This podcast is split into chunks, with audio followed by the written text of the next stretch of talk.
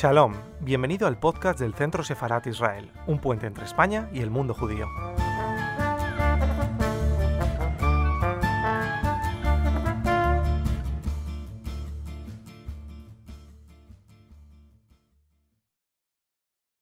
Buenas tardes, buenos días, bienvenidos al canal de YouTube del Centro Sefarat Israel. Hoy nos convoca un tema fascinante, un tema además de gran interés, que son los retos de la administración Biden en Oriente Medio, una región que nos interesa especialmente. Y para eso tengo el privilegio de tener a dos grandes invitados, que son en primer lugar el embajador de España en Washington, Santiago Cabanas. ¿Qué tal, Santiago? Bienvenido. Muchas gracias, Miguel. Un placer estar con vosotros. Muchas gracias. Y tengo también a nuestra ponente principal, que es Dina Siegel, que eh, representa al Instituto Belfer para Asuntos Latinos y Latinoamericanos de American Jewish Committee. Muchas gracias, Dina, por acompañarnos. Un placer estar con ustedes. Gracias. Gracias. Entonces, vamos a empezar con una introducción. Le doy la palabra a Santiago Cabanas, embajador de España en Estados Unidos, para que nos haga una introducción al tema y después Dina y yo tendremos un conversatorio analizando más a fondo las cuestiones. Santiago, cuando quieras. Muchísimas gracias de nuevo, Miguel, por esta oportunidad, por esta invitación. Es un placer estar aquí contigo en el Centro Sefarat de Israel y es un gran placer estar con Dina. Un saludo muy cordial, Dina. Me alegra mucho volver a, escucharte y hablar contigo. Eh, si me permitís, en unos brevemente voy a hacer una pequeña introducción y empezaría diciendo que hay una cierta percepción de que la administración Biden está totalmente centrada en la política interior y que eso hace que la política exterior quede un poco en segundo plano. Lo primero es cierto, la, la administración está muy centrada en la política interior, en los grandes retos de política interior en los grandes retos internos, porque de verdad hay un deseo del presidente y de su administración de proceder a una profunda transformación de la sociedad norteamericana en todos sus aspectos políticos, económicos y sociales. Pero eso no quiere decir que se haya dejado de lado la política exterior.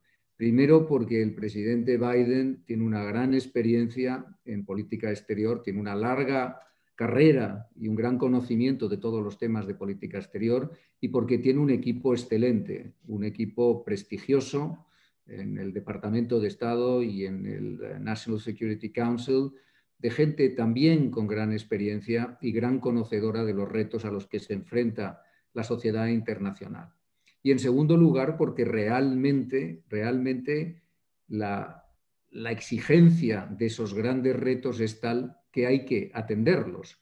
Y estoy pensando en la necesidad de transformación, como dicen aquí, el Build Back Better, del orden internacional, que ya venía cuestionado desde hace tiempo, el orden internacional que hemos conocido desde el final de la Segunda Guerra Mundial y que ahora aún más tras la pandemia, pues necesita ser reformado. Y la administración Biden es muy consciente de la necesidad del liderazgo norteamericano para transformar ese orden internacional pero también porque hay otras grandes exigencias. Hay cambios en la estructura de poder, en, el ecosistema internacional, con el auge de China, con eh, los problemas y los retos planteados eh, por Rusia y sobre todo porque eh, realmente nos, nos, enfrentamos a amenazas y retos profundos, bien sea el cambio climático, la proliferación nuclear, la pobreza y la desigualdad, en fin, enormes retos. Por lo tanto, la administración Biden sí que presta atención a los temas de política exterior. Y en el tema concreto de Oriente Próximo, de Oriente Medio, desde aquí, lo que estamos viendo es que se están produciendo ya cambios en relación con la administración anterior.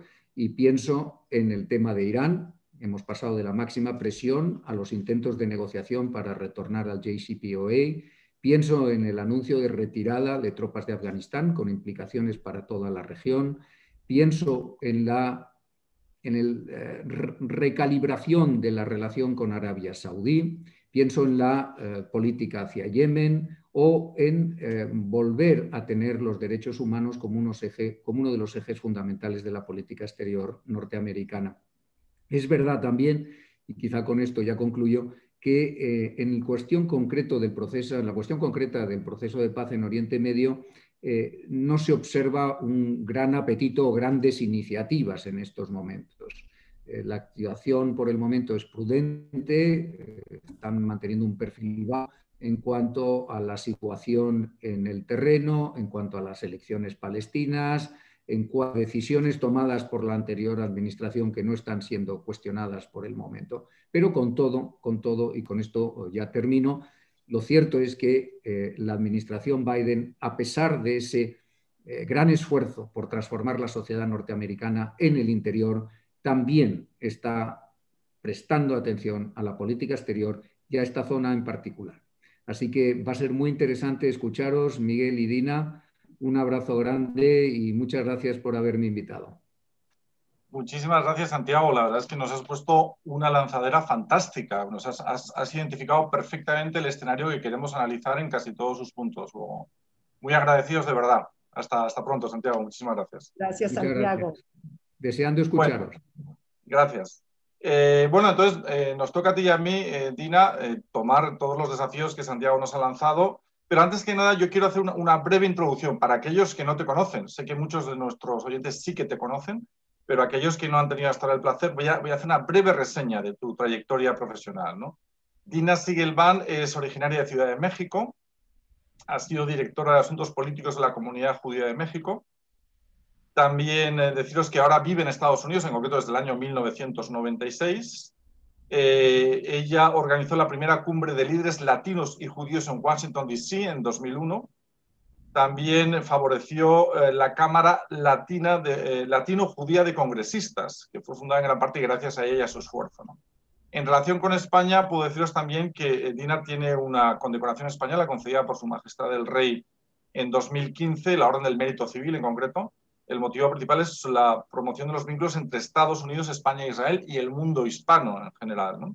También tiene una importante condecoración eh, del gobierno de México, el premio Otley, eh, destacando su promoción de la nación mexicana en el exterior.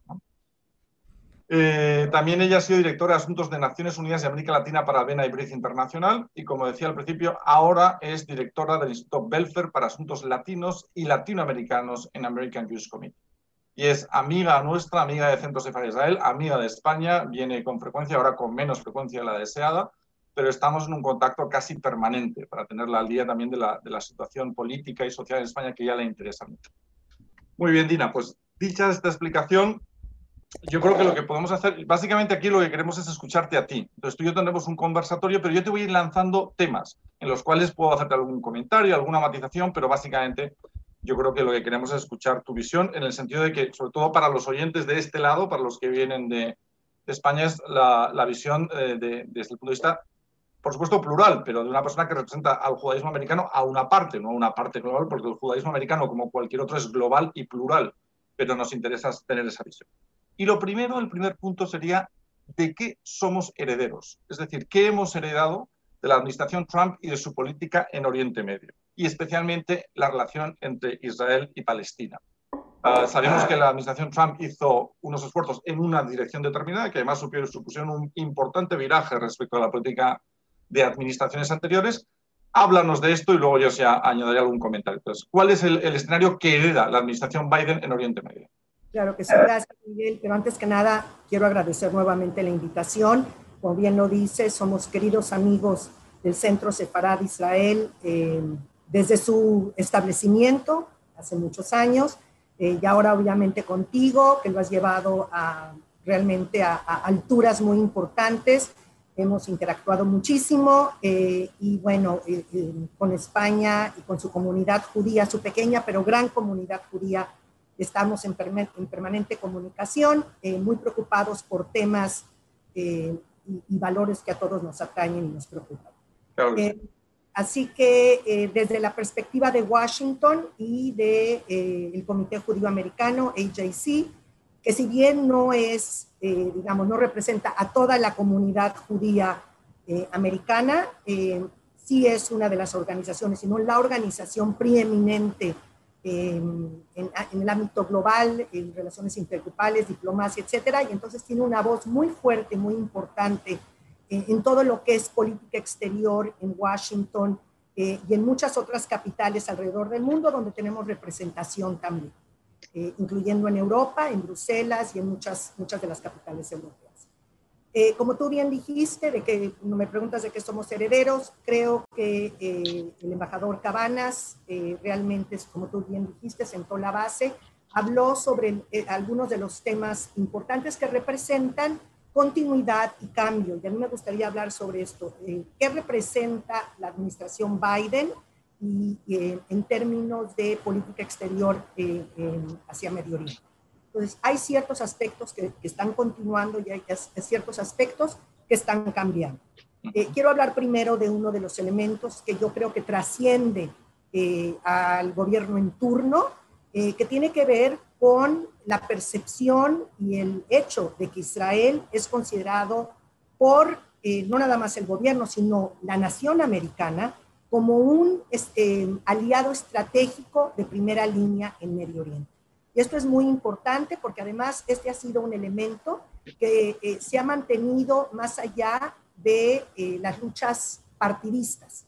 Han habido momentos en donde se ha habido, especialmente en los últimos años, hemos visto eh, que en algunos casos se ha tratado de instrumentalizar la relación Israel-Estados Unidos a favor de un partido o del otro, pero en general el ánimo es mantener la relación con Israel eh, más allá de cualquier eh, favoritismo, de cualquier ideología política, partidista, etc. Esto es muy importante porque obviamente esto va a continuar y está continuando el presidente Biden, que estuvo seis términos en el Senado y dos términos como vicepresidente, conoce muy de cerca y tiene una relación muy estrecha con todo lo que es eh, la comunidad judía y la comunidad pro-Israel. Eh, conoce muy bien, digamos, eh, los hechos en, en, el terreno, ha viajado N veces a todo lo que es Medio Oriente y, por ejemplo, con Israel y con sus diferentes gobiernos. Él se jacta de que conoce a todos los primeros ministros yendo atrás hacia, hasta Golda Meir, ¿sí? Entonces, para él, es, digamos, esto es una relación sumamente importante, tiene una relación cercana también con el primer ministro Netanyahu, pero hay un cambio. El cambio es que con el, em, eh, con el presidente Trump, la relación con Israel se convirtió realmente en algo central. No creemos que este va a ser el caso con eh, el presidente Biden, justamente porque hay muchas otras prioridades que lo están ocupando. Obviamente, todo el, panorama doméstico, eh, que es muy digamos, es muy, eh, tiene muchísimos retos, no nada más la pandemia, que poco a poco se va avanzando, pero toda la cuestión de la recuperación económica, la tremenda polarización que estamos viviendo hoy por, hoy en la sociedad americana, eh, que eso es gran problema, la violencia, lo que está pasando en la frontera, o sea, hay muchísimos problemas que demandan la atención de esta administración. Al mismo tiempo, eh, el gobierno Biden y cree en el liderazgo importantísimo de Estados Unidos a nivel global y quiere recuperar ese liderazgo que se fue erosionando, que, eh, fue erosionado en los últimos años. Eh, y para eso necesita construir, eh, reconstruir, digamos, y reabrir los canales de comunicación con muchos de los aliados, de los socios estratégicos en Europa, en Medio Oriente, etcétera, y se ha dedicado mucho a eso. Medio Oriente obviamente no puede faltar dentro de su estrategia global. Em, y es por ello que sí, va, sí está prestando atención. Hay, hay temas sumamente importantes. El tema de Irán, por ejemplo, es un tema no solo de interés para eh, Israel o para la región, sino para el mundo en su conjunto. Va a haber cambios. Podemos hablar, vamos a hablar más cuáles son los cambios que se vienen con todo el tema de Irán. Eh, pero digamos, en, términos de herencia, estamos heredando eh, realmente unos acuerdos sumamente importantes, como fueron los acuerdos de Abraham, eh, que realmente sentaron las bases para un Medio Oriente completamente diferente, además de que trascendieron la ortodoxia, esta idea, una ortodoxia de, de muchas décadas, de que para que hubiera una paz en la región se necesitaba pasar por Ramallah, se necesitaba pasar por la resolución de la causa palestina. Lo que mostraron los acuerdos de Abraham es que no es necesario, no es que no se tiene que resolver la causa palestina, claro que se tiene que resolver. Otro cambio el, eh, que va a haber, va a haber más énfasis, digamos, en eh, reconectar con los palestinos. Ya han habido gestos muy importantes, también podemos hablar sobre esto en unos momentos, eh, pero digamos, ya no es esta secuencia de que primero tenía que haber la resolución de la causa palestina y luego iba a haber eh, los acuerdos con, con los países árabes. Los países árabes, muchos de ellos han entendido que Israel es un, em, es un, como es un value added, ¿no? un valor agregado a la región y a ellos mismos en términos de su, eh, eh, de su aportación tecnológica, de su aportación en salud, en agricultura, etc. Es un socio de primera importancia, estratégico para ellos en la región. Y, este, y, lo vamos, y lo estamos viendo ahora con estos importantísimos acuerdos de Abraham que van a expandirse, nosotros creemos, en los años por venir. Muy bien, Dina. antes que nada, antes de seguir comentando, decir al, público que nos escucha que pueden hacer sus preguntas a través del chat de YouTube por escrito y luego eh, vamos a dejar unos minutos e intentaremos contestar algunas de las preguntas que nos planteen. Muy bien, me quedo con esa idea de lo que has dicho, sobre todo recuperar un liderazgo, pero un liderazgo amable, o sea, no un liderazgo impositivo o un liderazgo que se impone, digamos, eh, de una manera no basada en el consenso. ¿no? Sobre todo un presidente como Biden, como tú bien has dicho, que va mucho más allá de su época de vicepresidente, en su época en el Senado, además llevando temas de política internacional en el Senado, un eh, presidente que ha viajado muchísimo por la zona y además un presidente que ha dicho públicamente que el multilateralismo y el respeto a los derechos humanos es un eje de su política exterior. De hecho, lanzó una idea todavía, creo, no concretada, que es una cumbre global de diplomacia sobre los derechos humanos y la lucha contra la corrupción y el autoritarismo son principios muy serios para, para cimentar luego una política exterior. También es cierto lo que te has dicho, que lo ha dicho también el embajador, que hay una prioridad que es la política interior, pero la realidad demuestra que es un presidente activo. Incluso alguien podría pensar, no es un presidente mayor, es un presidente que no se va a ocupar de mucho. No, en política exterior está y le gusta. Y hay señas de identidad que demuestran que es diferente. Porque eso, y, te lanzo una pregunta también, que es, un vicepresidente Obama, que además tenía una clara política, vocación de política exterior, pero efectivamente no es una réplica de Obama. Está tomando señales y acciones diferentes de lo que era Obama, entre otras cosas porque el mundo es diferente. No podemos hacer una extensión de Obama. ¿Crees que realmente ha definido ya unos pasos que se puede hablar de una política Biden diferenciada de la política de su, no de su antecesor directo, sino del que fue anterior presidente y él fue su vicepresidente? Yo creo que sí. Yo creo que, como tú bien dices, el mundo cambió radicalmente desde, eh, desde hace cuatro años.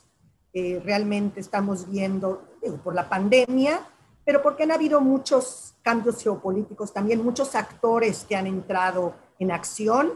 Eh, lo podemos ver en Yemen, lo podemos ver en Siria, no que hace cuatro años entraron antes, pero digamos que como que están más activos Em, y en ese sentido, Estados Unidos no puede abandonar la, la, zona por más otras prioridades que tenga con China. China ahora también está muy activo en Medio Oriente, eh, relaciones con Irán, etcétera. Entonces, Medio Oriente se vuelve a convertir en un escenario donde se dirimen muchas de estas competencias ¿no? entre distintos actores geopolíticos.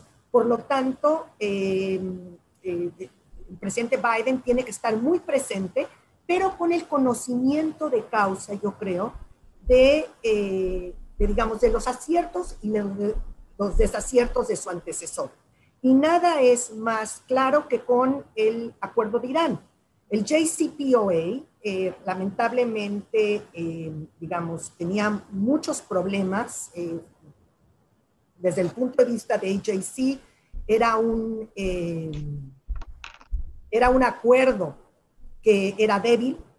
Claro que mucha gente dice, bueno, era mejor tener eso que no tener nada, pero nosotros consideramos, después de hacer un estudio muy exhaustivo de apoyarlo o no apoyarlo, llegamos a la conclusión de que tenía eh, vacíos que eran sustanciales y críticos para que realmente se pudiera, pudiera abordar lo que era Irán en su conjunto. Eh, sí hablaba, digamos, sobre, sobre eh, neutralizar eh, los, las aspiraciones de Irán por, tener, por desarrollar armas, armas nucleares, pero no hablaba de los misiles balísticos, no hablaba, digamos, de todas las violaciones de derechos humanos, no hablaba sobre el tema de terrorismo, que como sabemos ahorita está realmente muy activo en Líbano o en Siria, etcétera. viniendo de América Latina, obviamente los dos atentados en, en, Argentina, etcétera. Había, era muy importante de alguna manera que todos esos elementos estuvieran, que fueran parte, digamos, de la, del acuerdo. ¿no? Entonces, em, eso yo creo que lo entendió perfectamente, eh, lo entiende perfectamente el presidente Biden. Hablan de un acuerdo longer and stronger, ¿no? Este, más largo y más fuerte. Em, y además entienden que tienen que incorporar a, a los países que están siendo afectados eh, inmediatamente por este acuerdo. O sea, son Arabia Saudita o es Israel o los Emiratos Árabes Unidos, etcétera, tienen que estar presentes también o tienen, por lo menos se tiene que escuchar su voz eh, sobre lo que puede funcionar lo que no puede funcionar.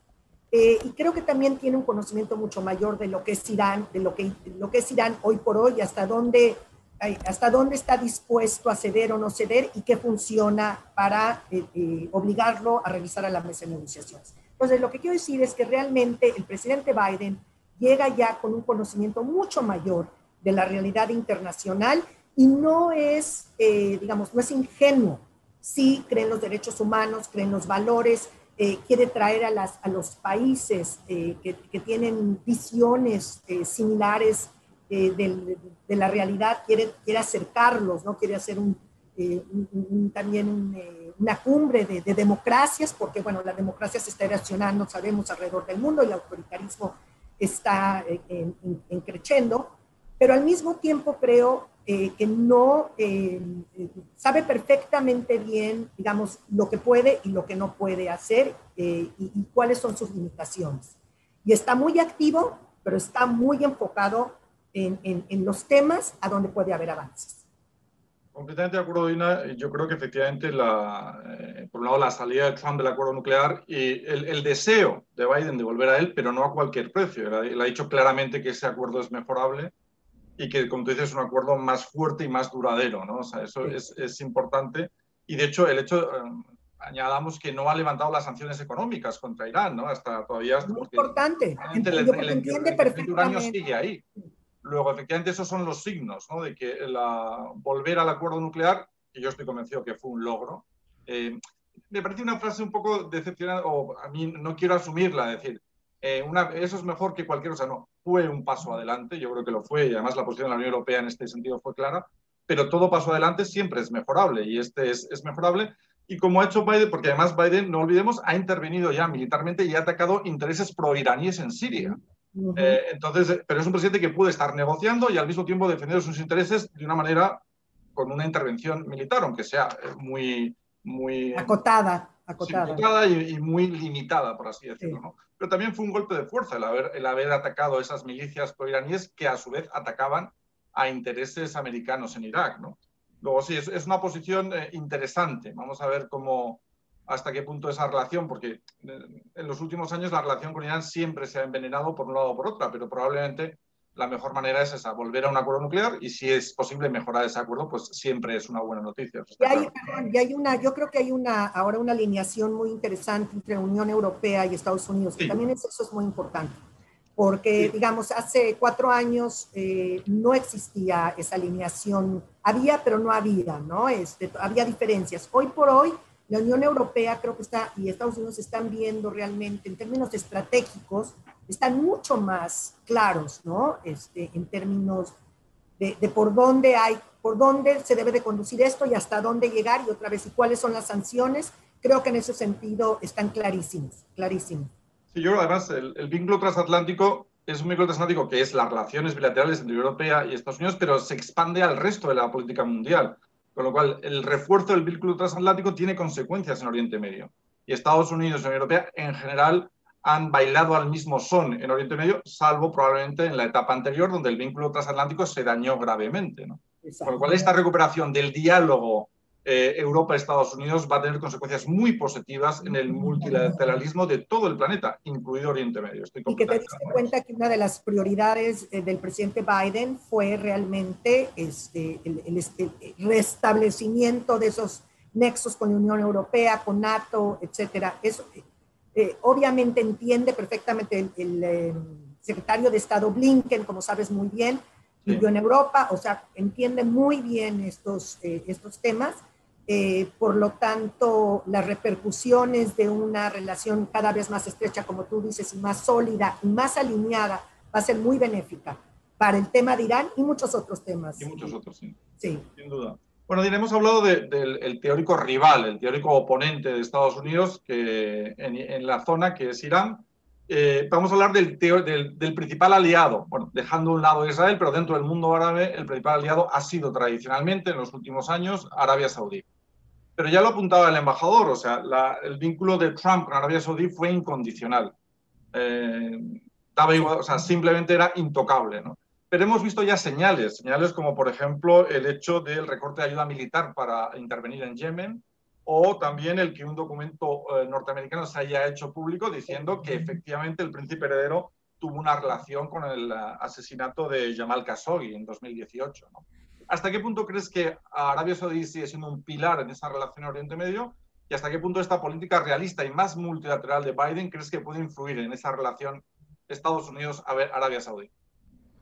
absolutamente Arabia Saudita sigue siendo Arabia Saudita, o sea, no puede uno negar la influencia que tiene. De hecho, dicen que, eh, digamos, los acuerdos de Abraham jamás hubieran sucedido si Arabia Saudita no hubiera dado el guiño, ¿no? Este, de aprobación. Así que se sabe que Arabia Saudita eh, sigue jugando un rol importante, pero yo creo que el presidente Biden trató de mandar señales muy claras. Eh, y obviamente no puede abordar todo el récord bastante, bastante triste, digamos, en términos de derechos humanos. Eh, sabemos que hay muchas violaciones en ese sentido, eh, pero por lo menos cuando estos excesos que fueron eh, el asesinato de Khashoggi, era muy importante mandar un mensaje de que estaba clarísimo quién estaba detrás de todo esto. Em, el hecho de que no quiere tratar eh, directamente con MBS, sino quiere tratar con el rey directamente, también creo que es importante. Eh, hay como un, distanciamiento, digamos, de quién era el interlocutor principal de la administración Trump, ¿no? que era el príncipe, eso no, no, no, no está sucediendo, eh, y quiere definitivamente integrar a, Arabia Saudita en las negociaciones con Irán y eh, otros temas importantes, inclusive la causa palestina en un momento dado. Como sabes, Arabia Saudita ahora está tratando de negociar con Irán, están en negociaciones informales en Irak. Eh, y esto yo creo que se debe también a que de alguna manera están tratando de destrabar por otros lados eh, este tipo de, de, situaciones complicadas. Así que sí, el tema de derechos humanos es sumamente importante, pero al mismo tiempo, como te digo, eh, están muy claros en la administración eh, qué es lo que necesitan, cuáles son los actores necesarios para empujar agendas, agendas que eh, representen mayor prosperidad, estabilidad y eventualmente mejores derechos humanos para la mayoría de los pueblos de la región. y en este sentido, a lo mejor su, digamos, sus críticas, ¿no? A toda la, todo lo que, lo que es la agenda de derechos humanos va a ser más, más gradual y más acotada eh, con, con Arabia Saudita. Y con otros, porque no es solo Arabia Saudita, es que es una, región. parecido para todos. Exacto. Sí. Dina, otra potencia regional importante que además ha asumido también, siempre lo ha sido, pero también ha asumido una, una cierta mayor visibilidad en los últimos años, es Turquía peculiar, diferente también de los demás. Es un país musulmán no árabe, es un país con una, una historia potente, pesada y con un nacionalismo identitario también muy fuerte. Eh, es un aliado tradicional de Estados Unidos, con una relación a veces tensa, pero en general también es un aliado, es un país miembro de la OTAN, no lo olvidemos, que es muy importante, y es un país que tiene una serie también de tensiones internas eh, referidas a sus fronteras, e incluso dentro de sus fronteras con las propias identidades. ¿no? y es un país que tuvo también una relación buena, cordial o, por lo menos aparentemente con Israel y hoy en día ya no es tanto. Entonces, ¿cómo ves a Turquía como escenario o como actor que quiere buscar un, protagonismo adicional en la región en estos momentos? Sí, muy, muy complicado. Digo, bueno, hay que recordar lo que pasó este sábado, ¿no? que es muy importante, donde el gobierno Biden reconoció finalmente el genocidio armenio, eh, lo cual eh, realmente creemos, AJC ha sido una organización que ha empujado mucho eh, por el reconocimiento del genocidio armenio, cómo puede uno ignorarlo. Em, y, para Estados Unidos era complicado por la relación con Turquía eh, y por muchos otros factores, por este, factores geopolíticos en la región, decidió hacerlo y eh, tiene obviamente esta dimensión moral muy importante, pero por el otro lado creo que también es un mensaje a Turquía, es un mensaje muy claro a Turquía, aparentemente de lo que hemos leído, Turquía no, no reaccionó tan, eh, digamos, eh, tan, dramática, sí, tan dramáticamente como hubiéramos pensado, sí, tan dramáticamente como no le gustó obviamente, pero no reaccionó tan dramáticamente. Eh, sí, Turquía está tratando también de reubicar. El, el presidente Erdogan em, ha visto algunas de sus, em, digamos, de sus aventuras a nivel eh, de la región regional, eh, pues medio fallidas. Eh, estuvo, ha estado en distintos, estuvo ha estado en Libia, en otros lugares a donde ha tratado de intervenir y no le ha funcionado. Obviamente toda la, la amenaza de los refugiados sirios, ¿no? Este, ha sido, digamos, uno de sus, de sus cuatro millones, cuatro millones de refugiados sirios. By the way, nada más, entre paréntesis, los, la, los refugiados venezolanos ahora son más que los ahora son más, Son 5 millones de refugiados venezolanos y creciendo. Nada más, ojo, porque la gente habla sobre eso y no se dan cuenta de que en América Latina está pasando una desgracia de dimensiones tremendas con el impacto que eso puede tener, porque sabemos que los refugiados sirios eh, que están en Jordania y en otras muchas partes de la región eh, están, pueden ser un factor de desestabilización simplemente por las cantidades también y, todas sus necesidades. Y esto está pasando en, eh, en, el hemisferio occidental, nada más este, quería yo decirlo porque sí es realmente llama la atención. Entonces, como te decía, entonces Turquía realmente, te digo, está tratando, Erdogan em, está tratando, también ha perdido muchísima popularidad, entonces está en un momento de inflexión, Em, como tú sabes, hay esta, em, esta alianza entre Grecia, Chipre, Israel mismo, donde está Estados Unidos también, donde están tratando de, colaborar, hacer una, una, alianza de energía estratégica en la región, eh, en el Mediterráneo occidental. Turquía se ha opuesto mucho a esto. Eh, pero en un momento dado a lo mejor va a ser parte, eventualmente puede ser parte de esta, de esta iniciativa que sería, realmente tendría muchísima, muchísima potencia. Eh, así que Turquía, Turquía está en un momento de inflexión y no sabemos muy bien hacia dónde, hacia dónde va a ir encaminada, ¿no? Pero podría en un momento dado aliarse, digamos, con, con las fuerzas más constructivas, eh, si es que en un momento dado Erdogan está dispuesto a Em, a dejar ir muchos de sus sueños eh, autoritarios y también de, reconstrucción del califato. Del califato otomano, en la sublime puerta. Exacto. Muy bien, eh, Dina, vamos a hablar ahora de otros agentes externos, de otras potencias externas que influyen, han estado, bueno, algunas son más recientes, otras han vuelto, que se habían ido, estoy pensando sobre todo en dos, que son Rusia y China. Entonces vamos a empezar por Rusia. Eh, Oriente Medio era un, área de expansión de Rusia, siempre lo fue, aunque fuera en su continua pugna con el Imperio Otomano por su salida a los mares calientes, por el respeto de los derechos de los cristianos ortodoxos, siempre, siempre estaba ahí. La Unión Soviética estuvo en Oriente Medio, estuvo muy vinculada además a la creación del Estado de Israel en su momento. Si analizamos, por ejemplo, uno de cada cinco israelíes son descendientes de ciudadanos soviéticos.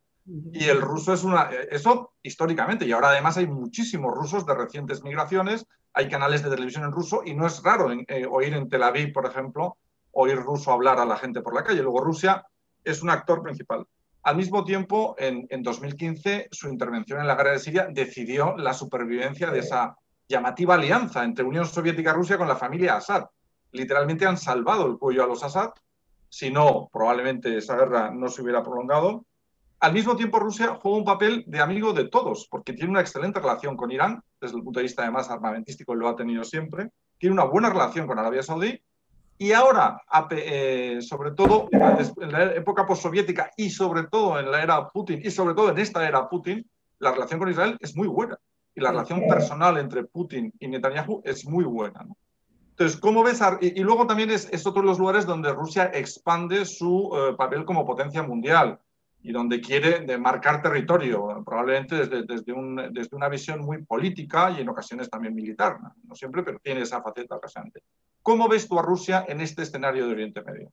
no, bueno, obviamente, eh, digamos, como tú dices, que no ha sido ajena a la región, ha, ha estado presente de, de, distintas formas y con mayor o menor intensidad a lo largo de muchas épocas. Eh, Siria se ha convertido obviamente en un lugar a donde, como tú dices, cambió totalmente la balanza, ¿no? Eh, y Assad, eh, la verdad, digamos, dentro de todo lo que está pasando, dices, bueno, Assad por lo menos tiene 60% del territorio, creo, por lo menos está manteniendo ese 60% estable, ¿no? Si se puede hablar de estable, digo, el país es está total, totalmente destruido.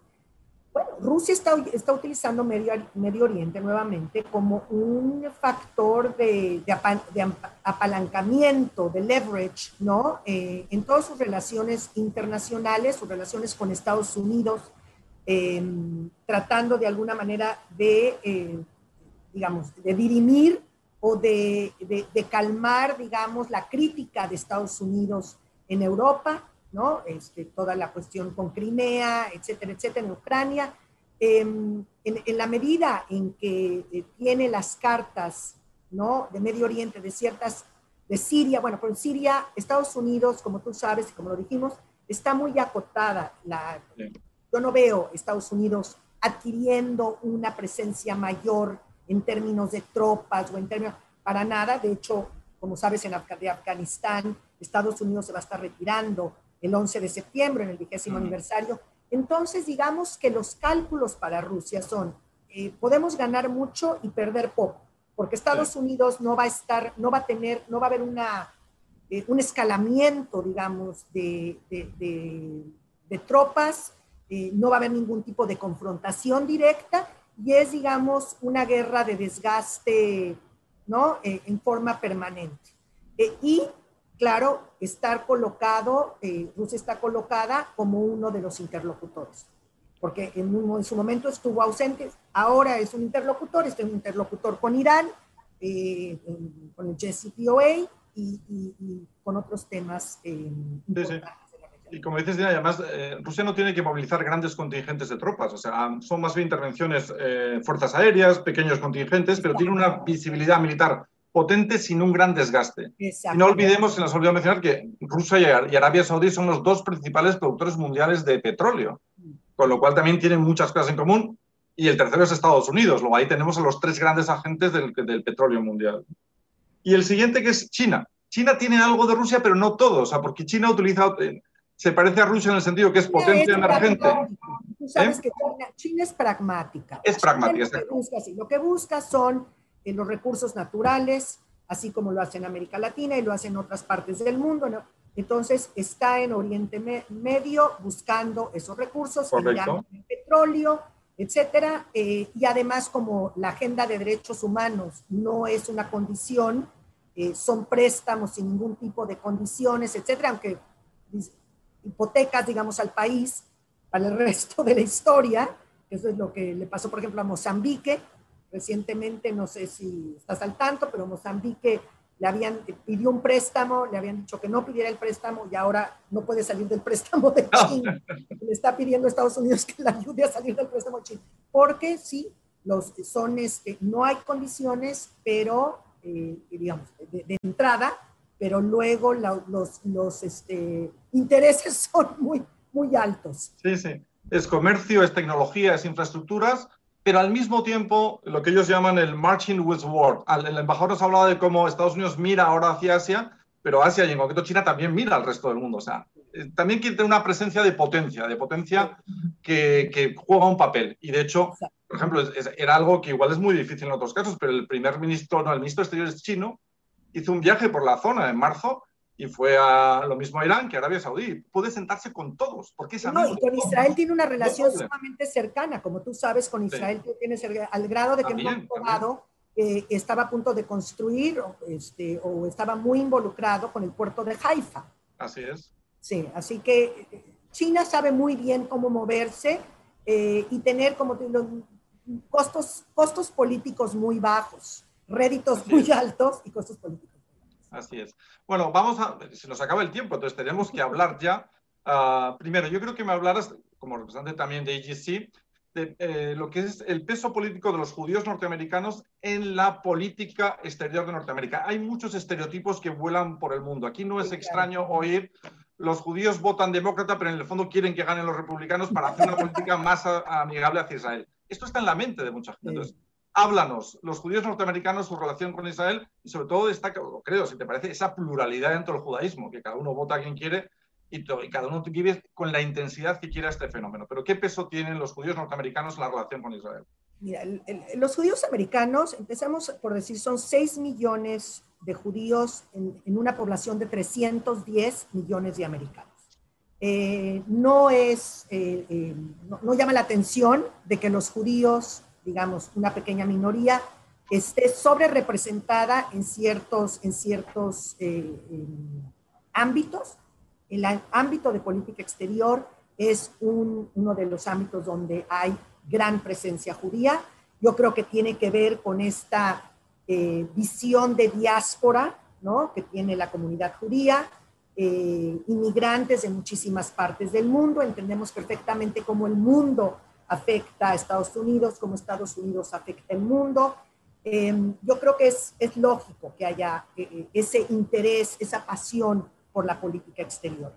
Eh, los judíos americanos son plurales, hay republicanos, hay demócratas, si bien es cierto que la mayoría de los judíos americanos votan demócrata y que si tú ves la, la, la, serie de prioridades, digamos, de los judíos americanos, habrá, no sé, a lo mejor eh, eh, los que nos están escuchando y viendo el día de hoy, les sorprenderá saber que de acuerdo a encuestas que nosotros hemos llevado a cabo, eh, cuando le preguntas a los judíos, digamos, eh, cuáles son sus prioridades, igual que muchos americanos, el primero puede, puede ser la economía, el segundo la salud, la educación, y hasta el cuarto, quinto es la relación con Israel quedaría la idea de que, o sea... Eso ya es romper un tópico, romper es, un estereotipo. O sea, no, no es cierto que Israel sea el centro.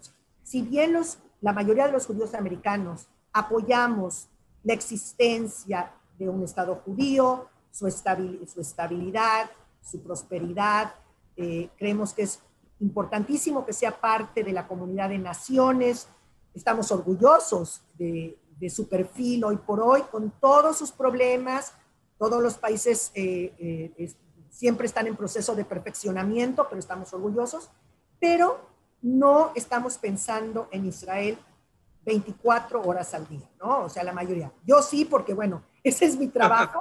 Eh, hay organizaciones, eso sí, hay una arquitectura institucional importantísima, pero no solo política exterior, sino como tú sabes, educativa, eh, este, de filantropi, eh, filantrópica, etcétera. Hay, hay realmente muy, es, es, muy impresionante. Acuérdate que las dos comunidades judías más grandes del mundo están en Israel y están en Estados Unidos. Somos los dos polos. Entonces, la comunidad judía americana ha construido realmente una vida judía de una gran, eh, de una, de, una gran efervescencia en todos los sentidos, eh, con debates políticos, ideológicos, de todo tipo. Eh, pero en política exterior, digamos, eh, la comunidad judía eh, sí tiene distintas, digamos, distintos em, eh, puntos de partida o puntos de referencia. Em, y como tú sabes, en Washington y en Estados Unidos en general, em, todo lo que es el, el, advocacy, ¿no? La, la gestión política, es sumamente importante para promover intereses o promover eh, ideas o conceptos eh, que consideramos importantes dentro del ámbito político americano.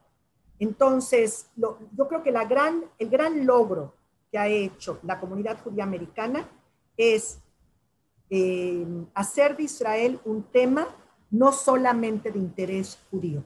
Y como yo decía, Israel es un tema estratégico de Estados Unidos. Es el aliado preeminente de Estados Unidos en Medio Oriente, que está basado en intereses y en valores compartidos.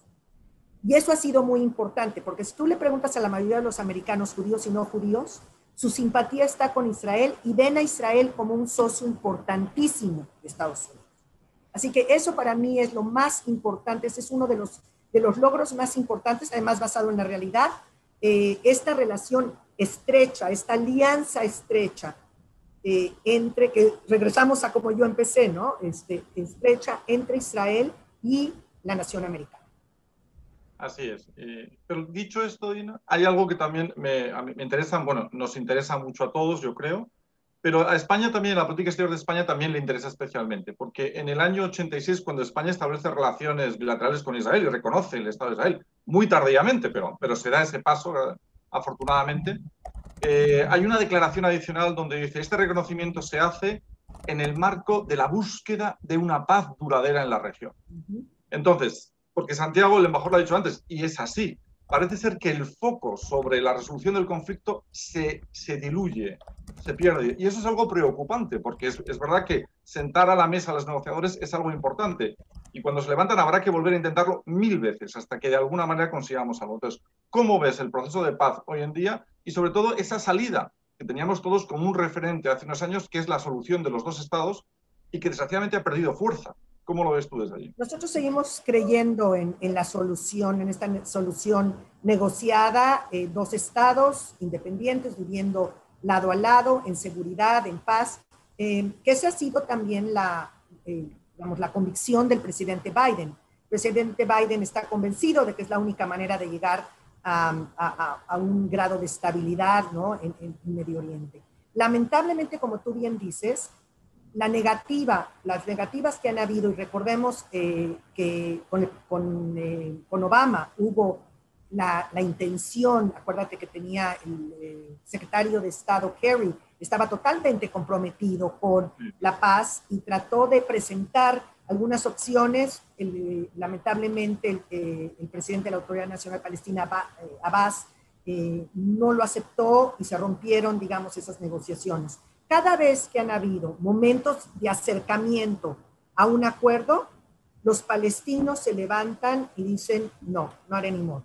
Que tenemos que, tenemos que, eh, tenemos que aceptar que ninguna de las dos partes va a recibir el 100%. Eh, y creo que del lado israelí, en su gran mayoría, aunque hay voces que están en contra de eso, yo no estoy diciendo que todos estén a favor de una negociación y de, de, de, del acuerdo de dos estados. Eh, de hecho, creo que eh, en la medida en que hay una negativa del otro lado, del lado israelí hay gran decepción y, empieza a mainar esa, esa convicción por, eh, por los dos estados. Pero yo creo que en general eh, digamos, en ambos lados, ah, digamos, si le preguntaras a la población, hay interés, hay interés de sentarse, de que haya algún tipo de acuerdo.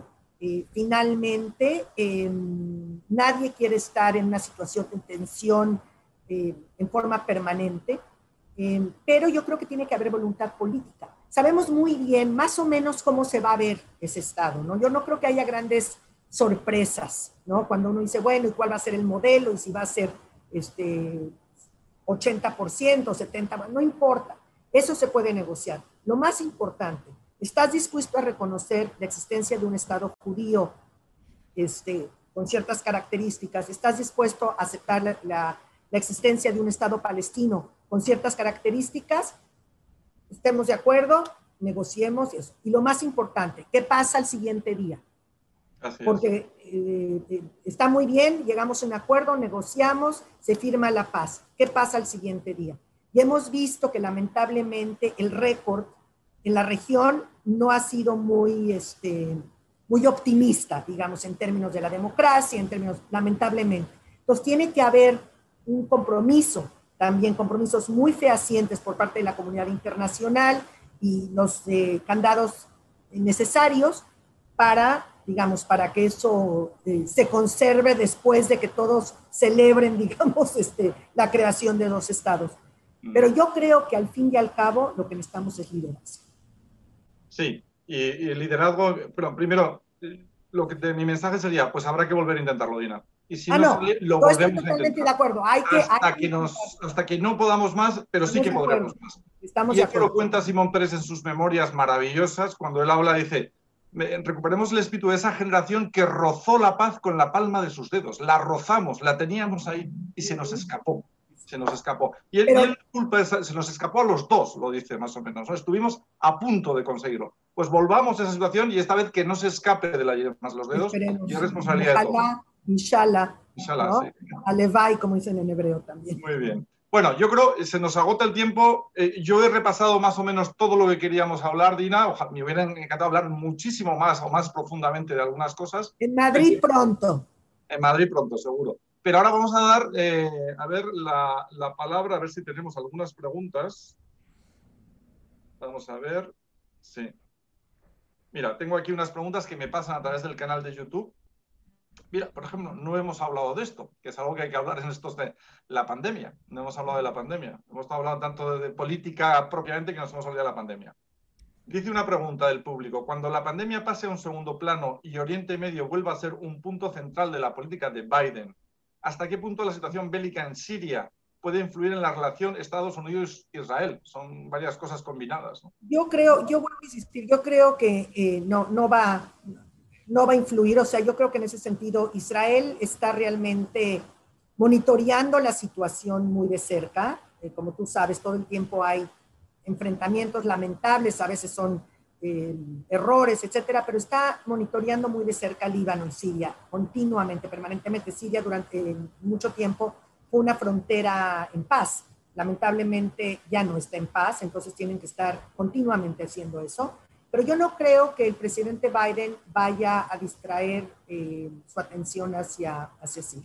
No creo. Va a ser status quo, a menos de que algo suceda así fuera, pero en general, como lo vimos, si en un momento dado atacan eh, a blancos americanos, pues va a haber algún tipo de represalia por aquí por allá, pero nada, nada mayoritariamente. Nada mayor.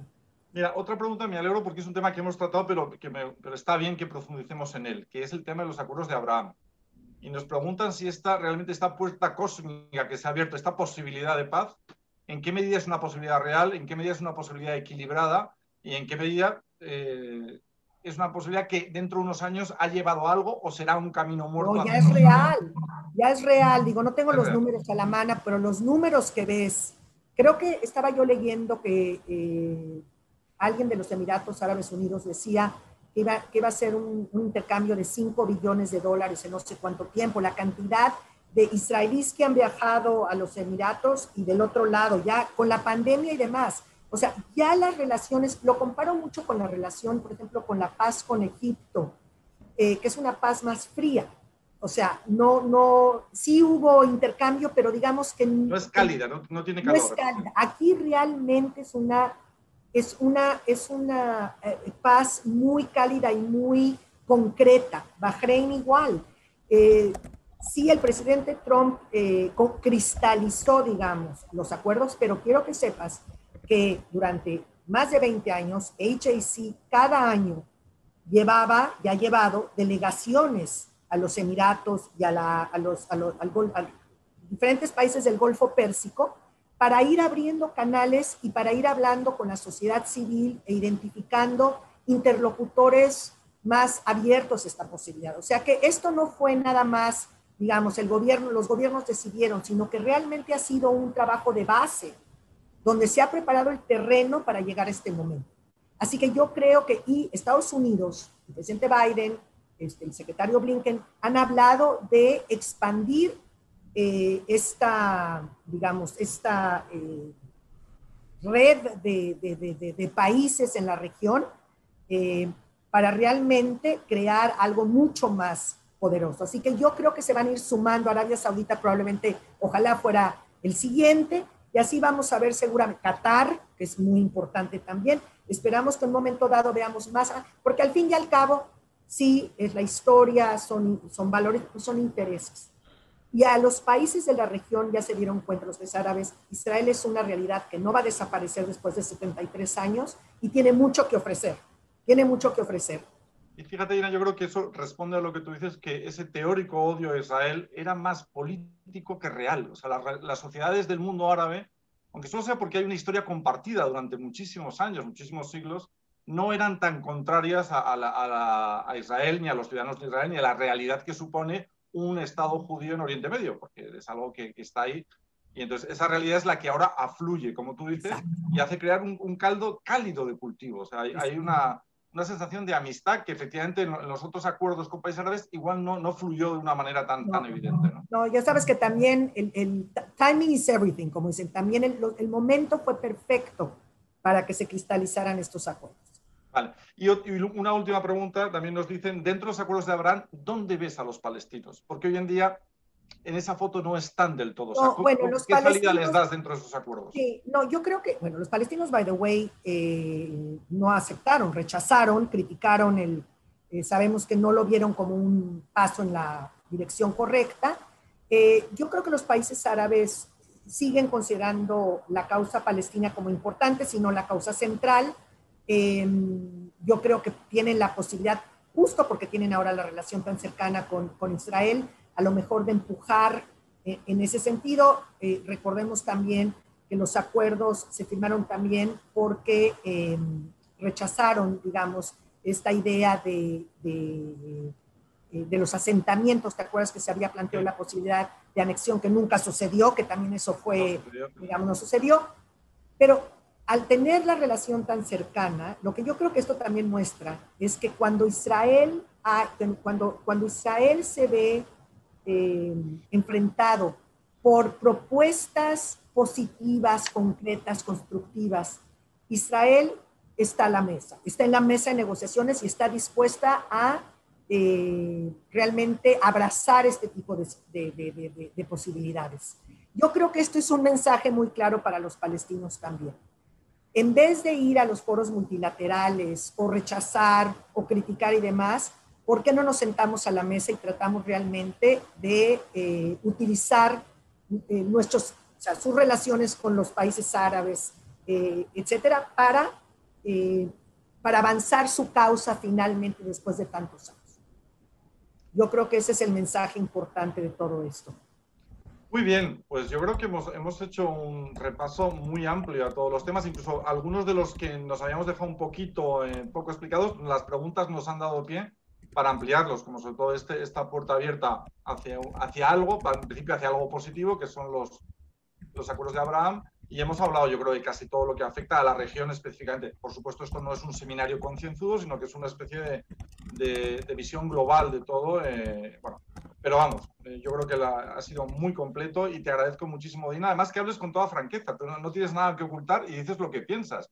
Yo te conozco y sé que tú eres así. O sea, no, no te he visto forzada o intentando no decir, tú lo que dices yo te lo he oído en público y en privado muchas veces, o sea que te agradezco mucho esa sinceridad. Gracias, gracias por la oportunidad del espacio, de verdad, y por la amistad, por la amistad.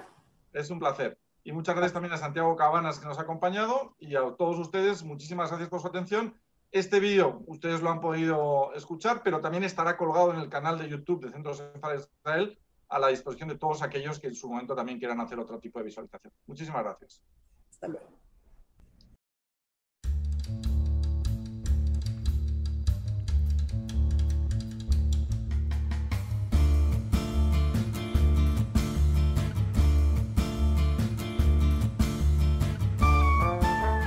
Gracias por escucharnos. Recuerda que también nos puedes seguir a través de Instagram, Facebook y Twitter con el usuario arroba Centro Israel o si lo prefieres en nuestra página web www.sefarat-israel.es.